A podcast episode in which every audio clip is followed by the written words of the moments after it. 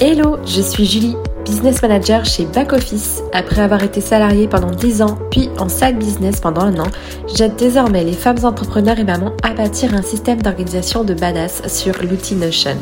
Parce que monter un business n'est pas réservé qu'aux hommes, parce qu'en tant que maman, nous sommes capables de développer une entreprise tout en élevant nos enfants, Allo Maman CEO a l'ambition d'être le flambeau des mamans qui veulent plier le game de l'entrepreneuriat.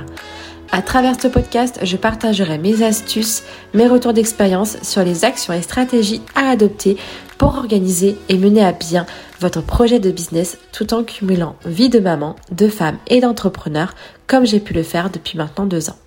Hello à toutes et bienvenue sur le podcast Allo Maman CEO. Aujourd'hui, dans cet épisode, j'ai invité, j'ai envie de dire une star, mais bon, je vais pas la faire rougir, mais j'ai invité Julie, la fondatrice de Kinoko. Je suis sûre que vous la connaissez.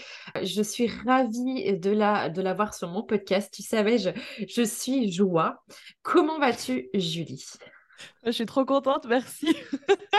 merci beaucoup. Alors, ça y est, je l'ai fait rougir. merci en tout cas, ça fait trop plaisir. J'adore, euh, je, je, crois que je le dis à chaque fois que je suis invitée sur un podcast, j'adore parler, j'adore les podcasts. Je pense que voilà, ça n'est plus à prouver. Merci beaucoup pour ton invitation. Ça fait trop plaisir. Donc j'ai hâte euh, de discuter avec toi. Ça va être cool. Ouais, ça va être trop cool. Alors, j'ai pour habitude de présenter moi-même mes invités. Donc, si tu ah. me permets, je vais dérouler ta biographie. Euh, c'est le moment où je passe la crème, je brosse dans le sens du poil. Donc, es-tu prête? C'est parti. En 2016, tu quittes un CDI après seulement 8 mois d'activité, après t'être lancé dans la vie active à cause d'un burn-out. Tu te lances dans l'entrepreneuriat. Alors, d'abord en, en freelance en social media. Tu comprends vite en fait que vendre ton temps t'empêche d'être là où tu te vois être un business à 1 million d'euros carrément avec toute la liberté de vivre ta vie comme tu l'entends. Donc, tu sens qu'il est temps de changer de business model. Entre-temps, tu crées le podcast Être Soi. Euh, les mamans entrepreneurs, si vous m'écoutez, je vous invite à écouter ce podcast d'urgence. En tout cas, moi, ça m'a permis un peu de dédramatiser l'entrepreneuriat en tant que maman parce que j'avoue que je suis arrivée là-bas euh, sur ce monde un peu, un peu foufou et elle, elle m'a un petit peu permis de poser, euh, de me poser sur ce que je suis, sur mes valeurs et sur ce que je veux vraiment. Euh, je continue cette biographie de dingue. En 2018, tu décides de te lancer dans l'accompagnement aux entrepreneurs et c'est là où tu choisis de créer Kinoko. Et le plus dingue, c'est la suite. En 2019, tu deviens maman entrepreneur d'une petite Charlie qui est belle comme à croquer, oh, qui est belle à croquer. Et donc, tu deviens officiellement maman entrepreneur. Et je persiste et signe quand tu deviens maman et que tu es entrepreneur. Tu es maman entrepreneur, preneur pour celles qui veulent un petit raccourci. En 2020, tu crées un programme de dingue, le programme en ligne, le Coven, le programme pour créer, lancer et vendre ton programme en ligne pour créer des revenus récurrents sans vendre. Ton podcast explose entre-temps. Tu es à plus d'un million d'écoutes à l'heure où on se parle, plus de 180 épisodes, plus de 325 avis, euh, toutes plateformes d'écoute confondues avec Rémi, ton conjoint, qui est devenu en fait ton, associé, euh, vous accompagnez depuis ce jour les entrepreneurs pour avoir un business et une vie riche grâce à une offre en ligne. Et je terminerai cette biographie d'Ingos par un mantra que j'ai chopé sur ton site internet et qui, moi, m'a résonné en moi.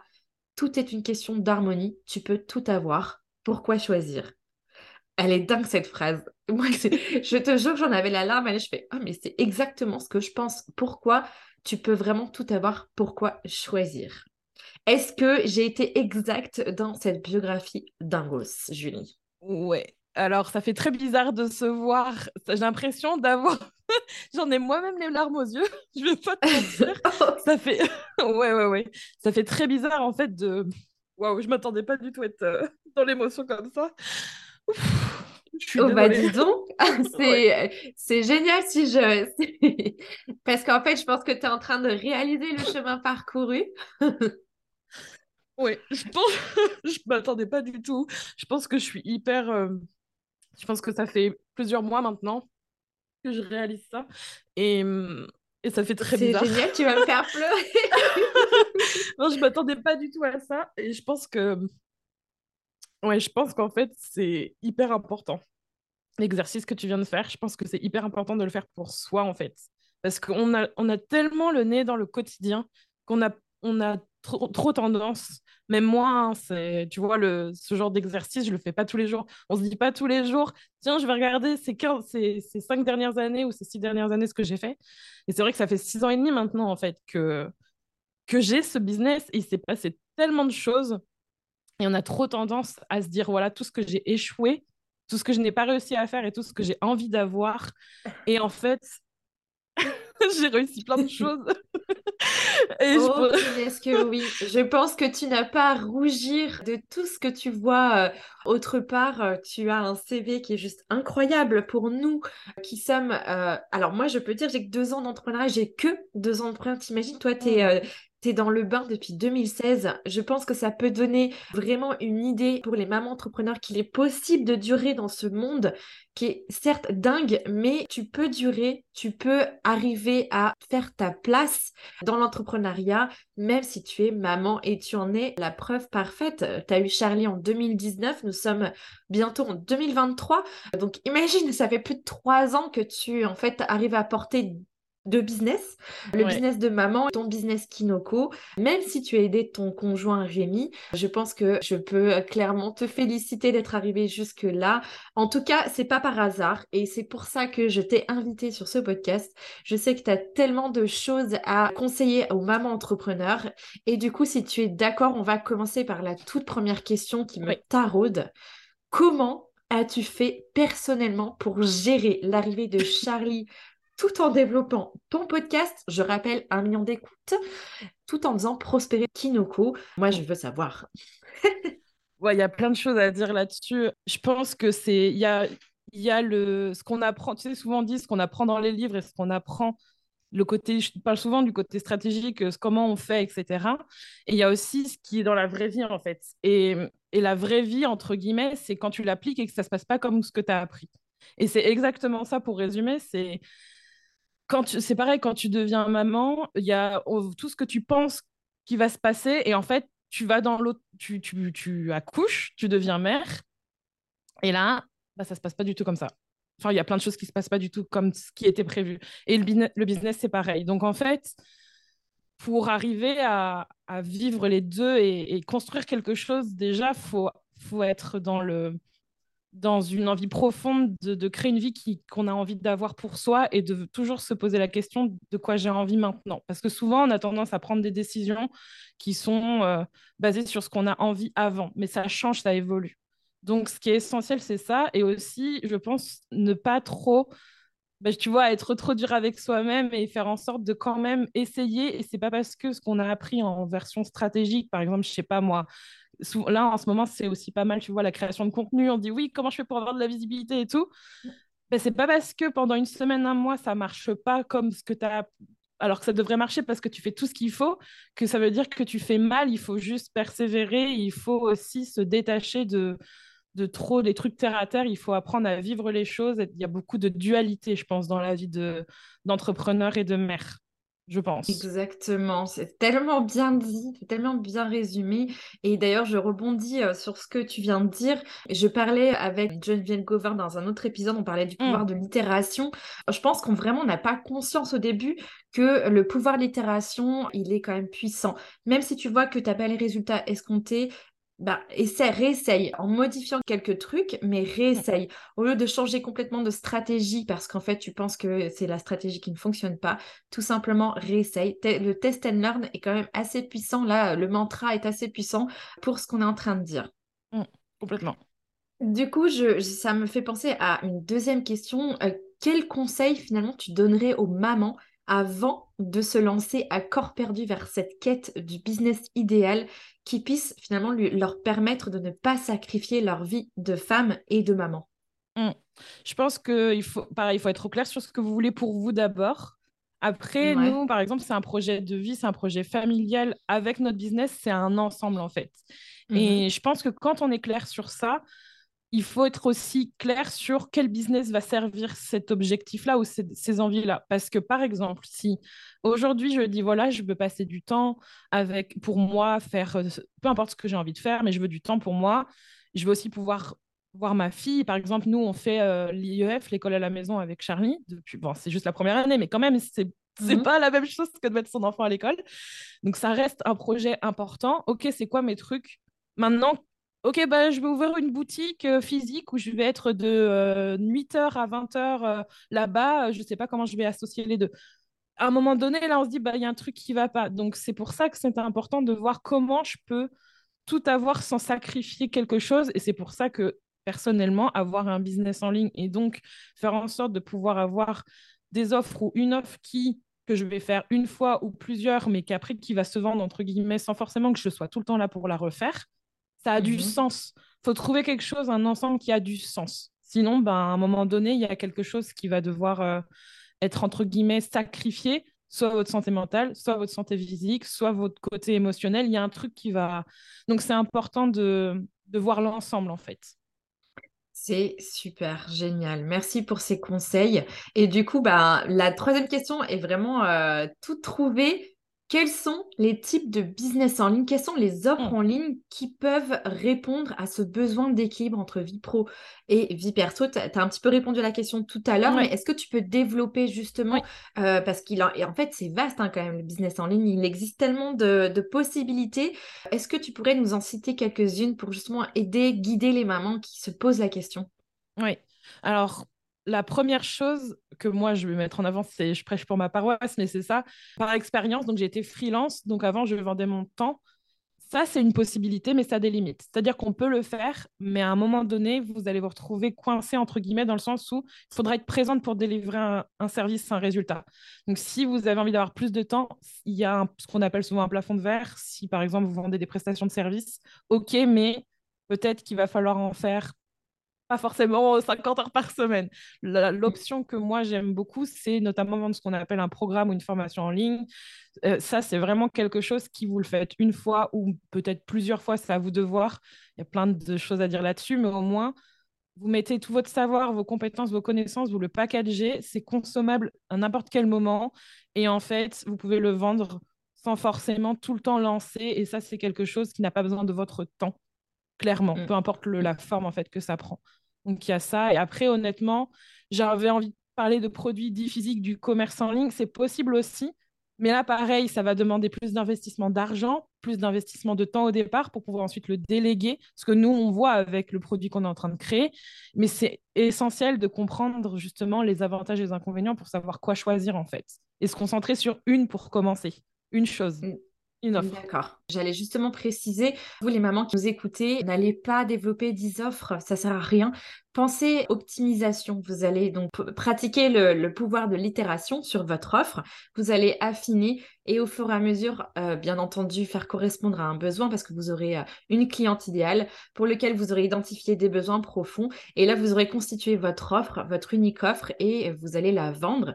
Euh, bien entendu, il y a quand même un petit peu de boulot autour de cette offre en ligne, ce, programme en ligne, parce que évidemment, il, il s'agit forcément de créer le contenu qui va avec ce programme en ligne, bien comprendre les besoins, donc ça implique de faire des, euh, des interviews clients, de bien comprendre son positionnement, de communiquer, de créer, et surtout il y a la partie customer care après la vente. Il faut accompagner votre client pour qu'en fait euh, il soit satisfait et qu'il puisse vous recommander par la suite. Donc c'est tout un ensemble en fait à, à, voir. Bien entendu, on reste quand même sur de l'optimisation de temps puisque effectivement, comme disait Julie, la prestation de service euh, où vous vendez ben, littéralement votre temps, vous vendez une heure de temps c'est, je sais pas, moi, par exemple, 50 euros une heure. par exemple, les assistantes, elles vendent clairement leur temps. Euh, les assistantes en ligne, les, les, assistantes euh, web vendent leur temps. Et euh, au fur et à mesure, ben, elles se rendent compte qu'elles sont limitées. Puis ça, quand même, ça demande beaucoup d'énergie. elles passent souvent sur le domaine de la formation. Donc, elles font un pivot de business pour proposer leurs expertises à un plus grand nombre de personnes. Merci pour tous ces petits tips sur les offres de business en ligne. Alors justement, quels sont les pièges à éviter lors de la création d'une offre en ligne pour justement atteindre ce big dream de pouvoir avoir un business rentable, avoir beaucoup d'argent sans finalement s'épuiser euh, outre mesure? Mmh. euh, ah bah, C'est marrant que tu parles d'argent. Je dirais le premier truc, c'est vouloir que ça soit fait vite et bien et qu'on gagne beaucoup tout d'un coup. Enfin, que l'argent soit le seul, euh, vraiment la, seule euh, motivation principale, on va dire, pour lancer mmh. ça. Je comprends parce que quand on vend son temps et qu'on a envie de plus de temps et aussi gagner quand même de l'argent et voir scaler, ce qu'on dit avoir plus, on a tendance à se dire oui, comme ça j'aurai plus d'argent. Attention, parce que du coup, on a tendance à avoir ça en tête. La deuxième chose, c'est de tout créer ce qui est à l'intérieur du programme avant de le vendre. Ça, c'est un truc, moi, mes clients, je leur dis surtout pas, s'il vous plaît, ne faites pas ça, parce qu'en fait, le truc de faire ça, c'est que vous allez entre guillemets, perdre beaucoup de temps à tout créer. Si jamais dans le lancement ou dans la vente, il y a des choses à modifier, vous allez vous retrouver coincé avec une offre en fait qui va être totalement, euh, bah, vous êtes là, ok, j'ai ça et je ne peux pas le vendre, comment je fais maintenant? Il y a ça et il y a aussi euh, vouloir mettre trop de choses à l'intérieur. Se dire, il faut que je mette tout ce que je sais, tout ce que, tout ce que je connais pour que, ça, pour que ça se vende. En fait, si je mets tout, forcément, les gens, ils vont acheter. Et surtout, je vais le mettre à un prix tellement bas que bah, il y a, y a, tout et c'est pas cher. Donc, forcément, que ça va se vendre. Non. Mm. Vous pouvez mettre des trucs au ras des pâquerettes, ça changera rien. Tout mettre dedans, c'est épuisant, ça perd du sens. Donc, c'est important de savoir, d'être focus. Tu disais, le pouvoir de l'itération, c'est hyper important. La répétition, continuer la... en fait tout ce qui est simple et tout ce qu'on va répéter et tout ce qui fonctionne entre guillemets déjà et qu'on peut continuer à faire, pourquoi faire autrement? Même s'il faut toujours être ouvert au changement, mais c'est important en fait de capitaliser sur ce qui marche et de faire plus de ça plutôt que de je sais pas, vouloir vendre son âme euh, ou être euh, genre perdu dans il faut que je mette tout à l'intérieur pour que ça marche. Ouais, c'est souvent ce qui arrive. Et justement, j'irais même plus loin, tu vois. Moi, je me suis rendu compte, je peux parler de mon expérience parce que je suis passée par là. On a tendance à vouloir. Euh, enfin, moi, j'ai eu une grosse erreur au début, c'est que j'ai pensé que ça marcherait vite tout de suite. Oui. J'ai pris une sacrée claque dans la tête parce qu'en fait, faut pas croire, mais quand vous avez une petite communauté, vous avez un forcément des, petits résultats. Enfin, à un moment donné, effectivement, vous pouvez vendre avec une petite communauté, ça c'est sûr, mais vous ne pouvez pas vous attendre à un résultat euh, à cinq chiffres. À un moment donné, il faut quand même être raisonnable, se rendre compte que, bien entendu, que quand vous allez lancer votre offre, vous n'allez pas faire des mille et des cents, mais c'est pas grave. Ça ne veut pas dire que ça ne fonctionne pas. Ça veut dire que vous avez besoin de visibilité pour faire connaître, pour vous faire connaître et pour faire connaître votre offre. Donc attention à euh, ce mindset qui peut parfois un peu bousculer. Effectivement, au départ, quand vous lancez une offre, vous n'avez pas forcément les résultats attendus, mais il faut quand même avoir des objectifs toutes proportions gardées. Est-ce que tu es pas d'accord avec moi, euh, Julie? Alors tu vois, c'est marrant, je vais dire oui et non, parce qu'une des choses avec lesquelles je suis d'accord, c'est totalement, il faut pas en fait, je pense que quand on lance, on a beaucoup d'attentes et on se dit je vais gagner de l'argent, ça va être trop bien et on peut être vite déçu. Et c'est ça qui fait qu'après, on a tendance à se dire ça marche pas, ça marche pas du tout, je vais pas y arriver, il faut que je relance, il faut oh là là, ça veut dire que la première fois, ça va marcher. Enfin bref, on peut retourner dans cette spirale, je le vois beaucoup avec mes clientes. Mmh. Et par contre, on peut faire vraiment cinq chiffres. Et là, c'est pas moi qui, en mode, euh, je vous balance des chiffres de n'importe où, c'est des clientes que je vois avec des communautés des audiences qui sont à quelques milliers de, personnes, en fait, à, sur Instagram, par exemple, avec des abonnés, etc., qui arrivent, en fait, avec leur offre, avec leur programme, à faire, j'ai vu des vraiment, des, on va dire au-dessus de, on va dire au-dessus de 10 000 euros. Ça existe. Mais c'est pas lancement le principal.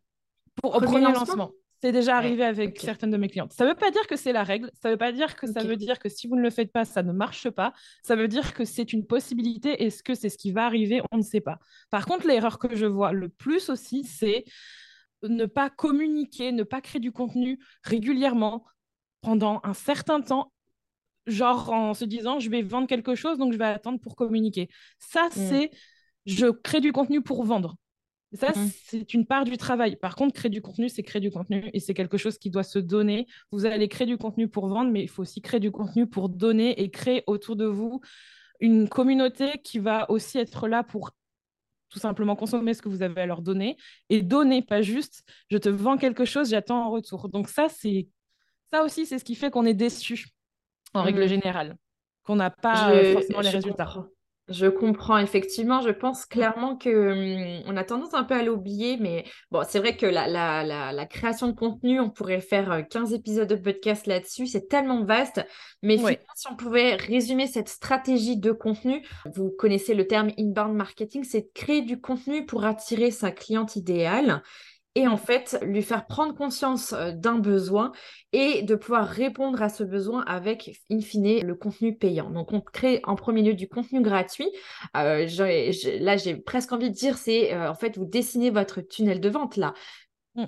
Créer, du contenu gratuit pour attirer votre cliente idéale, bah, pour lui faire prendre conscience d'un besoin et leur montrer que vous avez la solution à leurs besoins qui est en fait votre contenu payant. Évidemment, c'est un tunnel à prendre. Vous n'allez pas d'emblée proposer votre contenu payant. Ça n'arrive jamais qu'une personne qui ne vous connaît pas sorte sa carte de crédit pour un programme en ligne à 1000 euros. C'est impossible. Je pense que même si votre programme est à 1 euro, si la personne ne vous connaît pas, clairement, il n'achètera pas.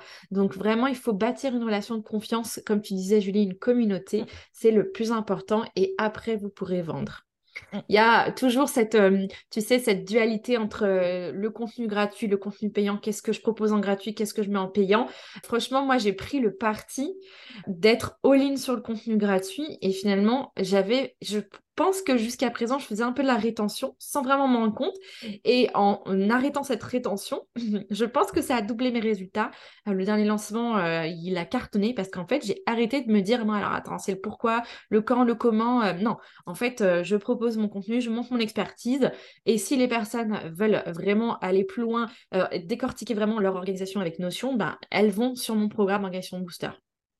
Mm. Je pense que tu seras d'accord avec moi là-dessus, Julie, pour, euh, pour dire que finalement, commencer par le contenu gratuit, proposer, montrer son expertise pour attirer sa cliente idéale, répondre à un besoin pour ensuite proposer l'offre payante, mais pas dans le mm. sens inverse.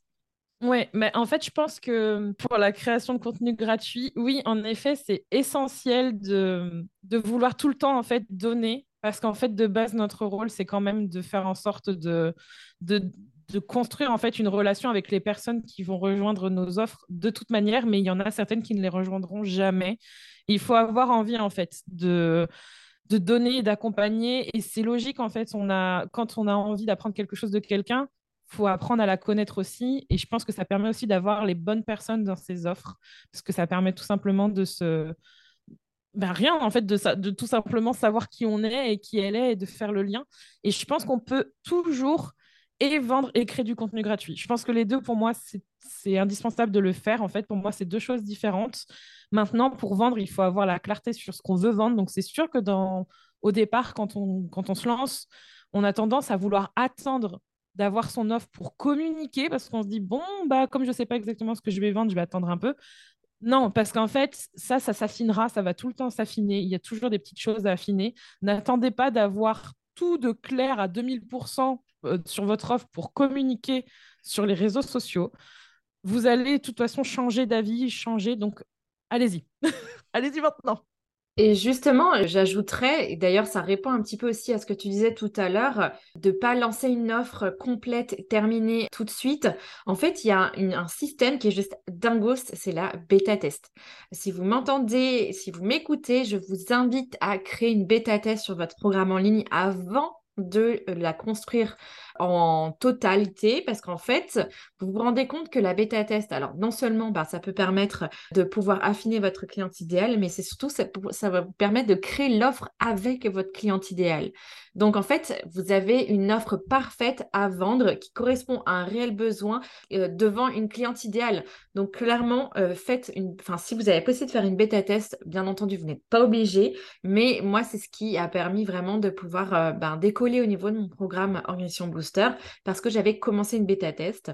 Et en fait, euh, clairement, la bêta test a été déterminant parce qu'il y avait plein de choses que j'ai enlevées parce qu'il ne enfin, ça ne concernait pas du tout ma cliente idéale. Et euh, je bénis euh, d'avoir eu cette décision. Et en fait, vous pouvez faire de la bêta test sur tout, même sur des petits produits numériques, des produits digitaux ou même sur un, accompagnement one-to-one, puisque tu vois, moi j'ai un, accompagnement one-to-one qui va commencer début d'année prochaine et je fais une bêta test. Même pour les coachings euh, one-to-one, vous pouvez faire une bêta test, ça vous permet de tester votre idée, de voir s'il y a un réel besoin et de l'affiner avant de tout construire Et ça, quand on est maman entrepreneur, on aime savoir qu'on a gagné du temps là-dessus. Mmh. Ouais, gagner du temps, c'est cool. yes.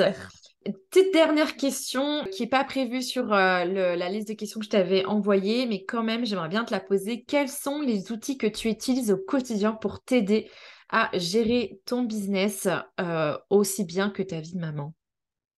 Alors, qu'est-ce que j'utilise tout le temps? J'allais dire mon, mon, outil quotidien sur mon téléphone, mais bon, clairement, c'est un peu l'outil on a tendance à se dire il faut que j'attende d'être sur mon ordinateur pour faire des trucs. Honnêtement, euh, mon téléphone euh, et même un carnet, c'est trop bien.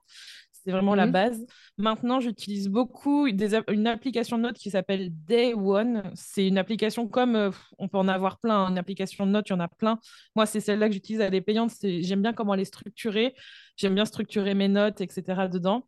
J'utilise aussi beaucoup Canva pour euh, les, les visuels ou pour nos programmes, j'utilise ça. J'utilise aussi, mais on va changer, mais il est quand même super bien. ConvertKit pour les emails, on utilise beaucoup ça. Qu'est-ce que je vais utiliser en quotidien? Honnêtement, je pense que CapCut aussi, c'est une application de montage pour. Euh, et ça, vous pouvez faire autant du montage sur vos vidéos en termes de les Reels et les TikTok, mais aussi vos vidéos euh, tout court, genre de programme, par exemple, mm. si vous avez envie. Ça, c'est vraiment cool. Je trouve que c'est vraiment super bien fait. Là, comme ça, c'est vraiment ce que j'utilise le plus. Je réfléchis Notion, dont tu parlais, tu vois, je, je, prends à le réutiliser parce qu'il y a des choses. Euh, voilà, je, je, je reçus dessus plus là depuis ces dernières semaines. Et euh, aussi Google Drive euh, avec euh, moi, tu vois, par exemple, j'aime bien les fonctions Google Sheet avec les formules et tout. Là-dessus, je suis plus habituée que certains tableaux sur Notion. J'ai un peu certaines préférences. Alors, c'est pas dit que ça change, mais c'est vrai que j'ai tendance à, on va dire, faire un petit peu des deux sur certains, sur certains trucs. Donc, c'est un peu les outils principaux, on va dire, que j'utilise. Ok, d'accord. Alors oui, c'est vrai que Notion n'est pas Excel. Donc franchement, si tu as des tableaux qui sont euh, très poussés avec des formules sur Excel, forcément, tu ne pourras pas retrouver la même chose sur Notion. Mais c'est déjà pas mal. Euh, je pense que tu as, compris la puissance de Notion pour pouvoir organiser un business euh, et organiser une vie de maman entrepreneur. Enfin bon, je ne vais, pas, je vais pas te convaincre, c'est pas le sujet de, l'épisode. tu prêches le convaincu, de toute façon, ça fait genre, je sais pas moi, trois ans peut-être. Ah ouais suis dessus au moins, si c'est pas. Ouais, c'est à peu près ça. Et euh, c'est surtout super intéressant pour nous en termes de gestion de projet. On utilise beaucoup ça avec Rémi pour le suivi. Et en fait, on s'aperçoit que quand on crée des choses, on les réutilise très facilement. J'archive, j'archive l'année euh, en cours, là, tu vois, et je réutilise beaucoup de choses. Euh, c'est il y a des habitudes qui se créent. En fait, c'est comme tous les outils. Si on apprend à les utiliser et si on apprend à, les mettre à notre service dans notre business et tout, c'est vachement utile. Mais il faut avoir envie d'apprendre à les utiliser correctement pour soi. D'abord. C'est ça. C'était une question de discipline, comme on dit. Merci Julie, en tout cas, pour tous, euh, tous ces conseils et ces astuces de qualité. Est-ce que tu as une actualité à nous partager? Je sais que le Coven est en liste d'attente. Est-ce que tu peux nous partager une date d'ouverture? Parce que ça va intéresser, à mon avis, les mamans entre qui nous écoutent. C'est en cours. Je suis super excitée parce que j'ai l'impression de refaire, euh, de revenir à zéro et de refaire tout le programme. C'est un peu la sensation que j'ai, mais en fait, tu, comme tu l'as dit, il existe depuis deux ans, bientôt trois. En fait, ça me paraît un peu dingue. Mais c'est ça. Je pense que ce sera fin janvier max début février, mais il y aura forcément là, euh, en décembre, on a prévu, euh, d'ailleurs, tu es la première à savoir, une promo pour le Coven là. Et il y aura une réouverture en janvier, mais ça commencera, la prochaine session, ce sera fin janvier, début février, maximum 2023 du coup. Et mhm. trop, trop hâte parce que ce... je sais pas, c'est un peu le truc chouchou qui suit. Et pour quelqu'un qui, est... qui va dans toutes les directions, comme moi, je crois que c'est le truc qui me suit depuis très longtemps et je suis trop contente de pouvoir accompagner les entrepreneurs euh, à créer ça, à créer leur programme et bah, avancer. oui, c'est ton programme signature en fait, si on peut. Euh, oui, c'est ton programme signature. Oui, je pense que j'aurai pas mal de choses. En fait, au-delà de le vendre, je pense qu'il y a une histoire avec ce programme et avec Rémi, peut-être qu'on va faire un épisode de podcast dessus parce qu'il y a un peu une relation très très euh, conflictuelle, très amoureuse, un peu comme une relation avec quelqu'un. Donc, du coup, c'est hyper intéressant. Je pense que je pourrais disséquer ça, mais ouais, j'ai trop hâte de pouvoir le relancer. Ça va être super cool. Eh ben écoute, euh, donc fin janvier, début février, je mets le lien de la liste d'attente euh, dans le, les show notes. Je mettrai également le lien de ton compte Insta et de ton site internet si les personnes veulent aller voir, euh, veulent aller s'abonner à ton compte. Je vous invite vraiment à vous abonner à son compte Insta parce que Julie met des punchlines sur son compte Insta. Je suis tellement fan. En fait, c'est tellement criant de vérité sur ce qu'on vit, nous, les mamans entrepreneurs, que, enfin, faut, faut y aller. Merci. beaucoup Julie pour, euh, pour avoir accepté mon invitation. Je suis tellement contente d'avoir des invités de trier sur le volet sur mon podcast. En tout cas, euh, les mamans ont tout à apprendre de ton parcours. Bravo encore. Et on te souhaite encore plein de succès euh, pour la suite et surtout pour le prochain lancement du Coven. Merci beaucoup, Julie. Et écoute, je te laisse la parole si tu souhaites euh, clôturer cet épisode en beauté. Ouais, bah merci, Julie. Aussi, les Julie euh, sont les meilleures, donc ça va. Et merci. et euh, tu as donc la palme après tant d'interviews. Je crois que tu es la première à me faire pleurer sur épisode de podcast. Donc voilà. Je sais pas si c'est glorieux. Je t'avoue que je voulais pas vraiment te, te déclencher autant de d'émotions. Euh, ouais, c'est les larmes euh, de joie. Et puis je pense que euh, probablement que les mères qui nous écoutent, je pense que depuis que je suis passée du côté parents, tu vois, il y a vraiment le côté émotionnel qui est au, top niveau. Donc, je pense que dès qu'il y a les émotions, c'est genre, c'est mort. Donc, merci pour, merci pour ça. C'était des larmes de joie. Je suis très heureuse, en tout cas, d'avoir pu refaire mon parcours avec toi et d'avoir discuté de tous ces sujets. Merci encore. Et longue vie à ton podcast. Merci Julie et à très bientôt à toutes les mamans entrepreneurs. On se voit très bientôt dans un prochain épisode. À bientôt. Ça y est les amis, c'est la fin de l'épisode. J'espère qu'il vous a plu. Si c'est le cas, n'hésitez pas à mettre 5 étoiles sur Apple Podcast ou sur Spotify. Vous retrouverez en description de l'épisode tous les liens abordés, que ce soit des ressources à télécharger ou des comptes Instagram à visiter pour avoir le max d'informations et de valeur pour faire avancer votre business. En attendant, je vous dis à très vite dans un prochain épisode.